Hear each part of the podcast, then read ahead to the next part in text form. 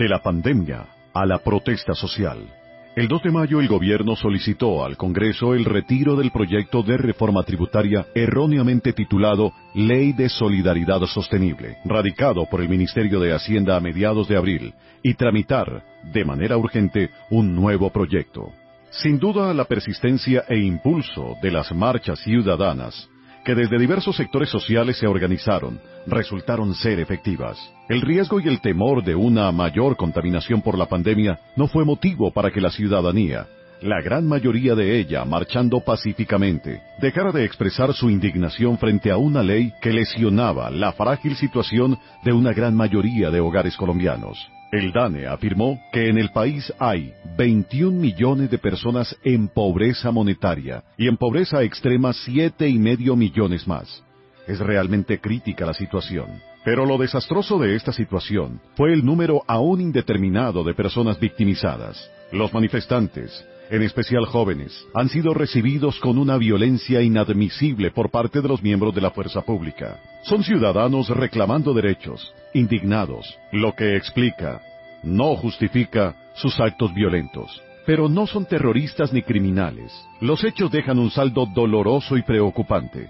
Según informaciones por confirmar, decenas de asesinatos de civiles y un policía, centenares de heridos civiles y fuerza pública, centenares de detenciones arbitrarias y desaparecidos, así como denuncias de abuso sexual contra mujeres.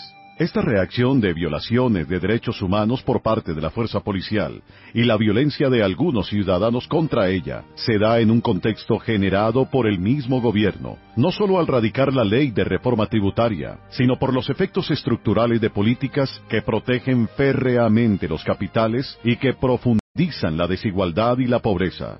De todas formas, la violencia, venga donde venga y por los motivos que sean, no es la fórmula, ni la salida para el manejo y desarrollo de la movilización social.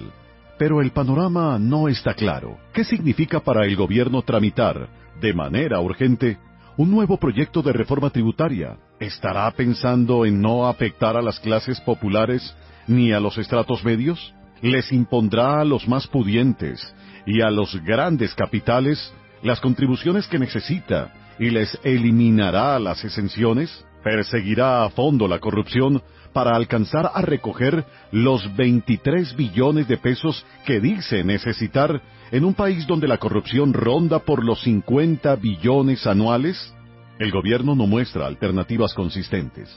En su lugar, muestra profundas dudas, falta de manejo y grandes desafíos en medio de un contexto político preelectoral. Al contrario, la convocatoria y el clima de protesta continúa, y a él se agrega el creciente descontento por los efectos sociales de la pandemia que ha cobrado en el país la vida de más de 72 mil personas y ha sido determinante para el aumento del desempleo y la pobreza. El comunicado de la Conferencia Episcopal de Colombia del 4 de mayo denuncia frente a esta situación crítica que vive el país que la violencia no soluciona nada solo produce sufrimiento y muerte.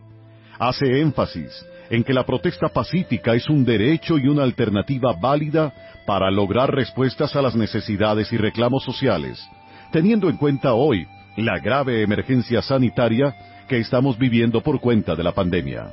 Rechaza decididamente, sea cual fuere su proveniencia, todos los actos de violencia, las violaciones a los derechos humanos, las muertes, la desaparición de personas y cualquier atentado contra la integridad física de cualquier persona, y hace un llamado urgente y clamoroso, que se detenga, por el bien de todos, la espiral de violencia y el círculo de muerte que se están impulsando, y como afirma el Papa en Fratelli Tutti, es urgente abrir los canales para el diálogo social para afrontar la compleja situación que vivimos.